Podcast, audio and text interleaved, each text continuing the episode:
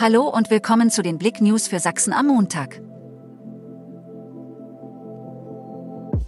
Kind bei Unfall in Zwickau verletzt. Am Montagmorgen wurde, bei einem Unfall auf der Längenfelder Straße in Zwickau, ein Kind verletzt. Laut ersten Informationen der Polizei wollte ein achtjähriges Mädchen, zusammen mit anderen Schülern, die Längenfelder Straße in Höhe Kleiststraße überqueren. An der Fußgängerampel wurde das Mädchen von einem LKW angefahren. Es kam zur Untersuchung in ein Krankenhaus. Am Filzteich in Schneeberg ist angebadet worden. Im Strandbad Filzteich in Schneeberg ist die Badesaison eingeläutet worden und zwar ganz traditionell mit dem Anbaden.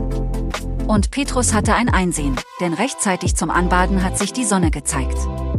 In Summe zählten die Stadtwerke Schneeberg als Betreiber des Filzteiches rund 2000 Besucher zum Event und rund 200 Mutige, die sich zusammen mit Bürgermeister Ingo Seifert in die kühlen Fluten des Filzteiches gestürzt haben. Impressionen davon seht ihr auf blick.de in der Rubrik Erzgebirge. Notoperation. 21-Jähriger in Plauen mit Messer verletzt.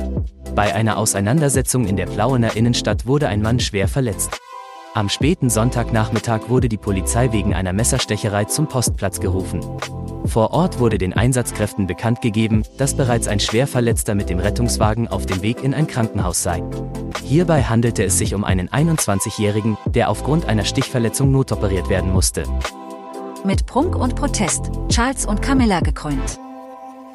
Rund acht Monate nach dem Tod von Queen Elizabeth II. wird im Vereinigten Königreich mit Pauken und Trompeten eine neue Ära eingeläutet. Doch nicht allen ist bei der Krönung zum Feiern zumute. Hintergründe dazu und alle Fotos seht ihr auf blick.de. Hier wird heute in Chemnitz geblitzt. In Chemnitz stehen auch am heutigen Montag mobile Radarfallen am Straßenrand.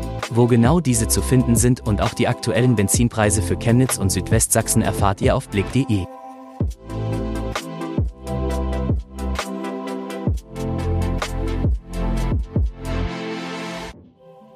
Danke fürs Zuhören. Mehr Themen auf blick.de